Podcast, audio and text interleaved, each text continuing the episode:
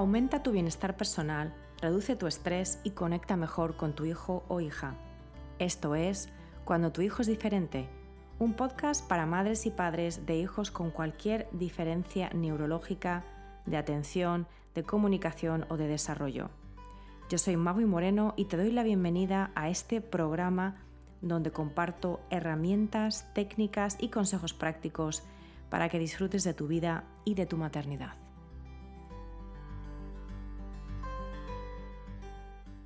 Yo soy Magui Moreno y hoy te quiero hablar de todo el tema de las emociones difíciles y de cómo las gestionamos en nuestra situación como madres y padres de hijos diferentes, de hijos con autismo, de, de hijos con diferencias neurológicas significativas.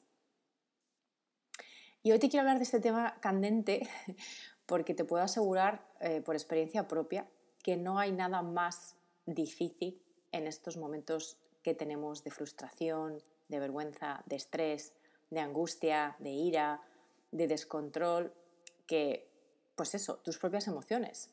Es una de las dificultades, de los desafíos mayores, no ya la situación en sí, sino lo que nosotros sentimos y cómo gestionamos esas emociones nuestras. ¿Qué hace que una situación la clasifiquemos como buena o mala? Pues lo que sentimos al experimentarla. En realidad, nuestras emociones son como el compás, son como el GPS interno de todo lo que experimentamos en una situación, todo lo que experimentamos internamente ante una situación.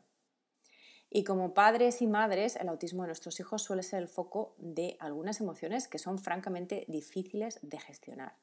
Emociones como la culpa, la vergüenza, la ira, la tristeza, la envidia, etcétera, etcétera.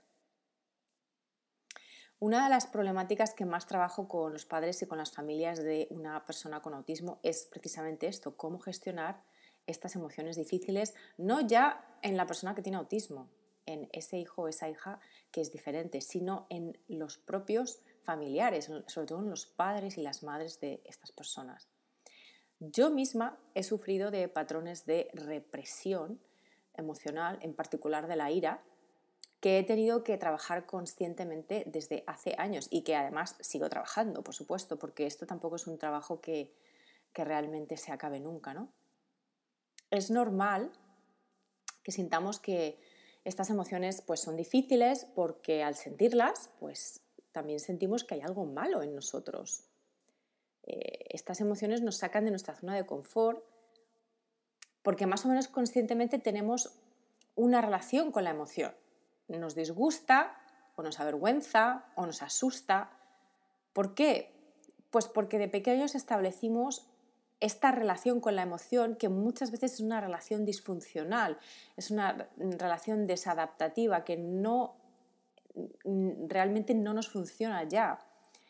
Y esto lo hicimos a través de cómo se nos educó, de las experiencias que tuvimos y que no pudimos procesar en muchos casos y de las condiciones que se nos impusieron cuando éramos pequeños por parte de personas muy queridas como nuestros propios padres, ¿no? que nos decían cosas como, pues si te enfadas, no te compro un helado. ¿no?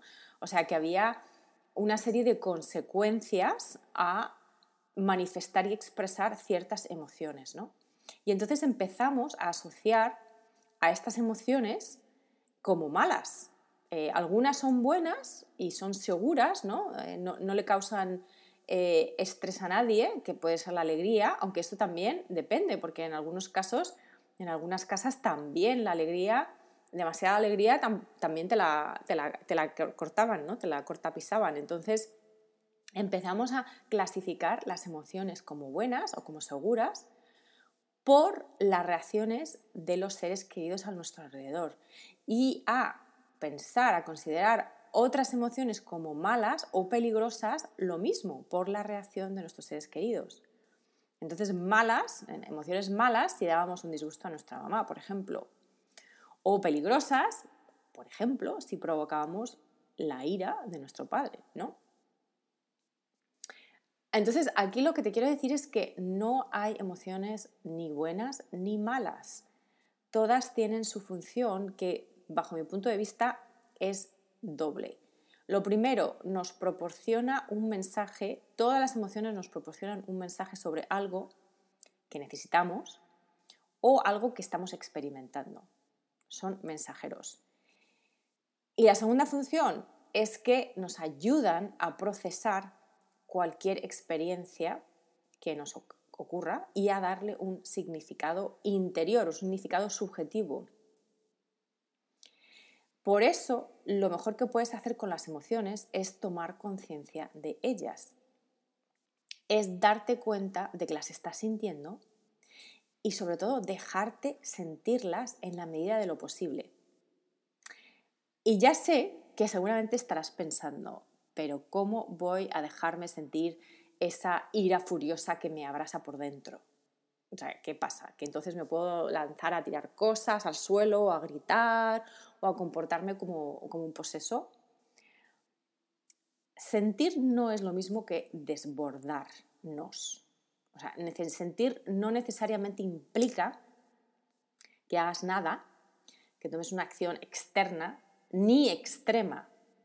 Y desde luego sentir, dejarnos sentir nuestras emociones no justifica la agresividad ni la agresión, ni siquiera cuando es una agresión pasiva. O sea que no se trata de actuar la emoción necesariamente, en ciertas ocasiones sí hay que actuarla, sí hay que manifestarla, se trata de sentirla, de darnos permiso para sentirla. Y esto ya es suficiente.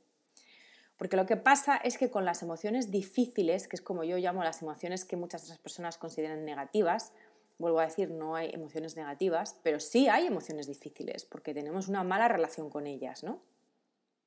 Entonces, con estas emociones difíciles lo que solemos hacer es echar balones fuera. Eh, la culpa la tienes tú, mira lo que me has hecho hacer, no te puedo sacar a ningún lado, etc. Estamos responsabilizando a los demás de causarnos unas emociones. Y de lo que se trata es justamente de lo contrario, de hacer un giro de 180 grados y enfocarnos en nosotros. Enfócate en ti, en lo que estás sintiendo, en tu experiencia interior de eso que está sucediendo. Ya, pero también pensarás, yo no puedo estar con mi tristeza porque me hundo. O si me dejo sentir mi ansiedad, pues me va a dar una taquicardia. Y lo cierto es que las emociones están diseñadas para ser sentidas en y a través del cuerpo. Se procesan de esta manera y también se disipan de esta manera, también desaparecen de esta manera. Entonces aquí la imagen que te ofrezco es, es como que las emociones son una corriente eléctrica ¿no? que, que percibes, que, que surge en tu cuerpo y que tiene que salir de nuevo hacia la tierra, ¿no? Es como que se tiene que enraizar, esa, esa energía tiene que entra y sale, es, es, un, es una corriente, tiene que fluir. Si no, se queda dándote calambres regularmente. O sea, si no, esa energía, esa emoción se queda estancada en tu cuerpo. Y aunque no tenga necesariamente una eh, sintomatología física, pero en muchos casos a lo largo de los años sí que lo llega a tener. Tenemos tics, tenemos eh, tendencias a mordernos las uñas o a tocarnos el pelo o a hacer toda una serie de actividades que básicamente buscan eh, satisfacer la necesidad de bajar la ansiedad, por ejemplo, de bajar el estrés, ¿no? Entonces, es muy, muy importante entender que las emociones son naturales y no son ni buenas ni malas, son lo que son, son mensajes, son, son mensajeros tal vez, mejor dicho, ¿no? Son corrientes de mensajes, ¿no? De energía que entra por el cuerpo y que también tiene que salir. Y en ese conocer cómo se manifiestan las emociones en nuestro cuerpo, ese es uno de los primeros pasos para, eh, para conocer realmente cómo, cómo nos sentimos ¿no? emocionalmente. Si te aproximas a tus emociones difíciles, como la tristeza o la vergüenza, con apertura, con curiosidad incluso, y con compasión sobre todo, y te dejas sentirlas en el cuerpo, verás que, contrario a lo que podrías pensar, no, te vas a perder en ellas, ni te vas a, a morir por ellas, no te vas a ahogar en ellas, sino que van a perder intensidad poco a poco. Y de hecho hay estudios que dicen que la vida de una emoción en el cuerpo cuando se circula de manera natural, el tiempo que perdura en tu cuerpo puede ser muy corto, menos de dos minutos. El problema es que mantenemos las emociones vivas por no dejar que se manifiesten en nuestro cuerpo y porque entra la mente a pensar sobre ellas, a ruminar, a obsesionarse con ellas. Y entonces no hay manera de que se procesen rápidamente y saludablemente a través de nuestro cuerpo porque ya estamos pensando en ellas, ya hemos hecho de esa emoción un objeto sobre el cual nuestra mente pues se obsesiona. ¿no? Entonces no, es como que no somos capaces de soltar la emoción. La emoción llega y nos aferramos a ella, incluso cuando nos cuesta y cuando es difícil y cuando la rechazamos, nos estamos aferrando a ella, no la, no la estamos dejando que fluya y que, y que surja y que se desvanezca. Pero bueno, Vamos a aterrizar todo esto a nuestra vida como padres de hijos con autismo, porque oportunidades para sentir todas estas emociones difíciles a lo largo del día hay un porrón. ¿Y qué pasa? Que cada vez nos vamos sintiendo peor y todo esto contribuye a nuestro estado general de ansiedad y a una pobre calidad de vida. Entonces, ¿qué hacemos? ¿Qué hago yo cuando mi hijo reacciona de una manera totalmente imprevista o inapropiada en una situación social? O cuando es, entre comillas, mal educado, o cuando dice algo que me causa vergüenza o me deja en evidencia. Pues obviamente, lo primero es diferenciar entre su acción o su reacción, la de mi hijo, y la mía. O sea, intentar no responsabilizar a tu hijo, a tu hija, de tus emociones. Y esto es difícil, yo lo sé, porque por lo que decía antes de que constantemente echamos balones fuera y, porque como padres y como madres a menudo mezclamos la intensidad de nuestra reacción con nuestro deseo de ayudar a nuestros hijos. Pero no porque grites más o te enfades más vas a poder necesariamente evitar el comportamiento de tu hijo. Los castigos no funcionan y no son tampoco moralmente válidos, ¿no? Y mucho menos con personas que no siempre entienden las reglas del juego, las reglas sociales. Si tu hijo necesita ayuda para comprender lo que es socialmente aceptable y lo que no, pues ayúdale, ¿no? A través de historias, a través de terapias, con juego imaginativo. Hay, muchas opciones y seguramente vas a necesitar tu ayuda para, eh, para saber cómo ayudarle a él, ¿no? Pero no vincules su comportamiento a tus emociones. O sea, lo típico de si haces esto, mamá se va a enfadar o se va a poner triste. El cerebro de nuestros hijos funciona de manera diferente y el chantaje emocional, primero que es poco eficaz y segundo que puede incluso llegar a ser cruel con ellos, porque realmente hay ciertos comportamientos que no pueden evitar o que les cuesta entender, ¿no? Lo segundo es que des ese giro de 180 grados que te comentaba antes. Es como reenfocarte de lo que está fuera de ti, de lo que ha hecho tu hijo, por ejemplo, o de cómo se están reaccionando las personas en tu entorno, que gires y te enfoques en tu experiencia interna de tu emoción, ya sea la rabia, ya sea la vergüenza.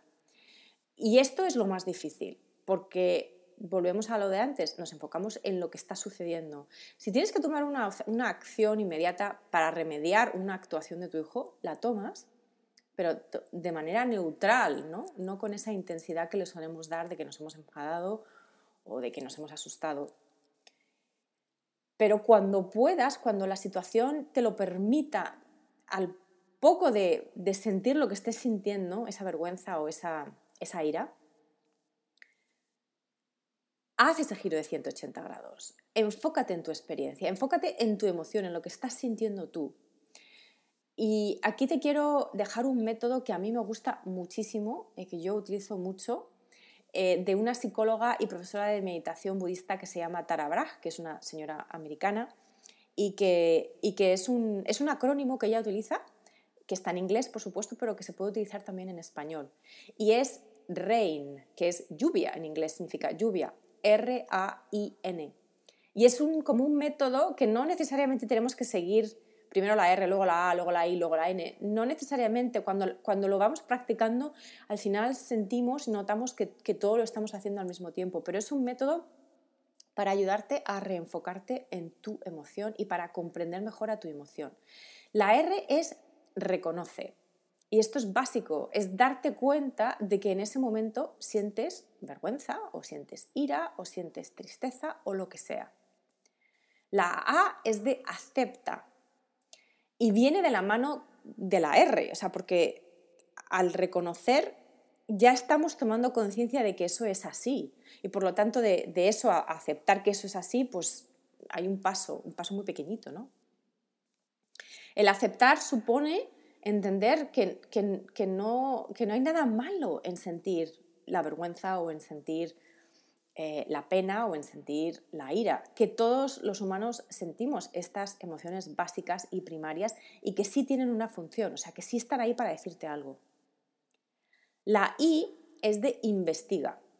Y esto es muy, muy interesante porque aquí es donde realmente podemos empezar a entender qué mensaje nos está dando esa emoción, nos está trayendo esa emoción.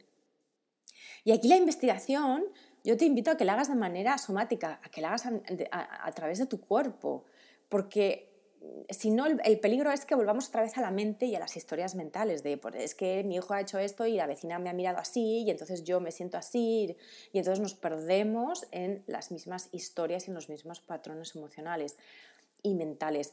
Si sentimos el cuerpo, muchas veces vamos a sentir que tenemos una constricción, una tensión en nuestra garganta, en nuestro pecho, tal vez en nuestro, en nuestro estómago, en nuestro abdomen.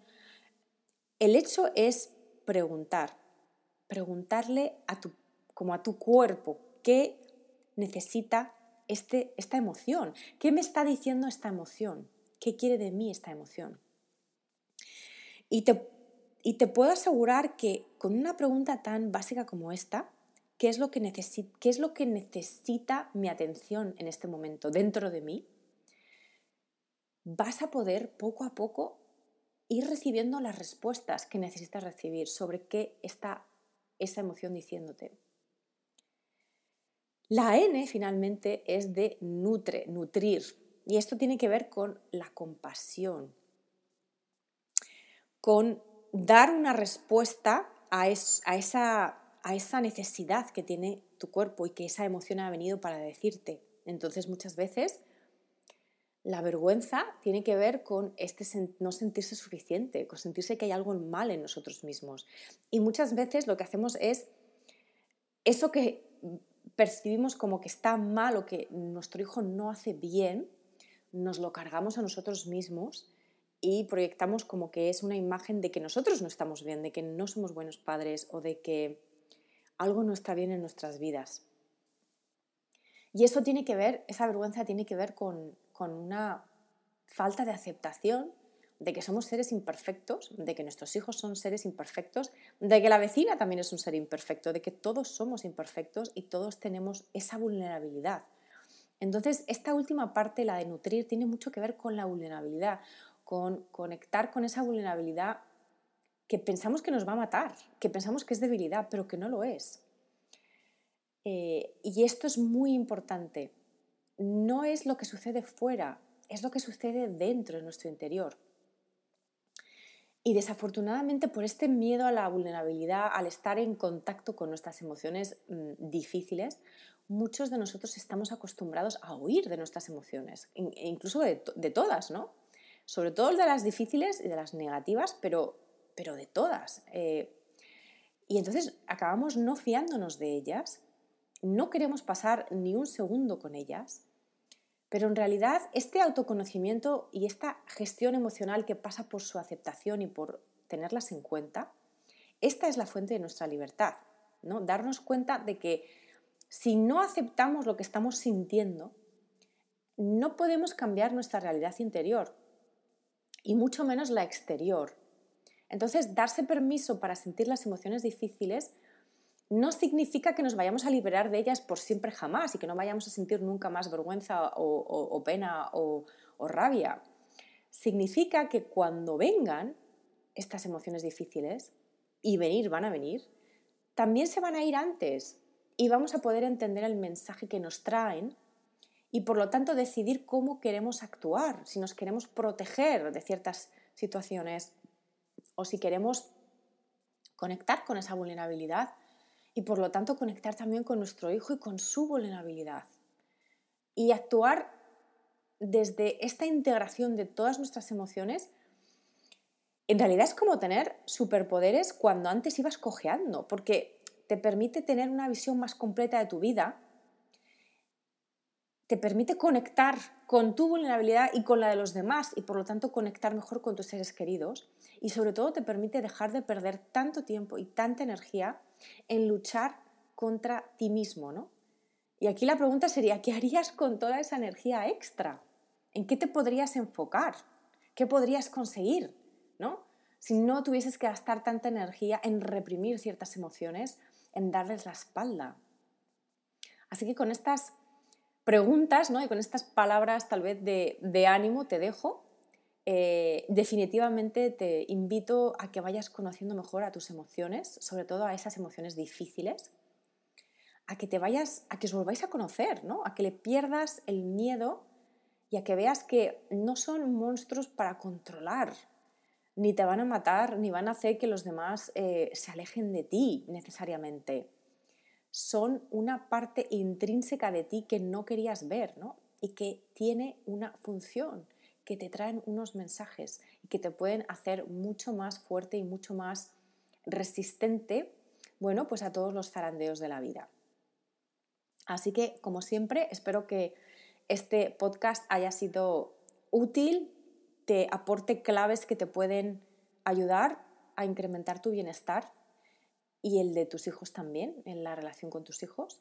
Y como siempre, me despido deseándote mucha presencia contigo mismo, contigo misma, mucha presencia con tus hijos y con tus seres queridos.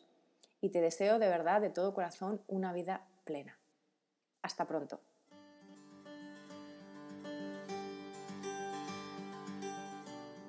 Gracias por escuchar Cuando tu hijo es diferente. Para no perderte ningún episodio, suscríbete en tu plataforma de podcast favorita o en YouTube. Si este episodio te ha aportado valor, por favor, compártelo con otras madres y padres en la misma situación. O deja un comentario o una reseña para aumentar la visibilidad de este programa y que pueda llegar a más gente como tú y como yo en busca de apoyo.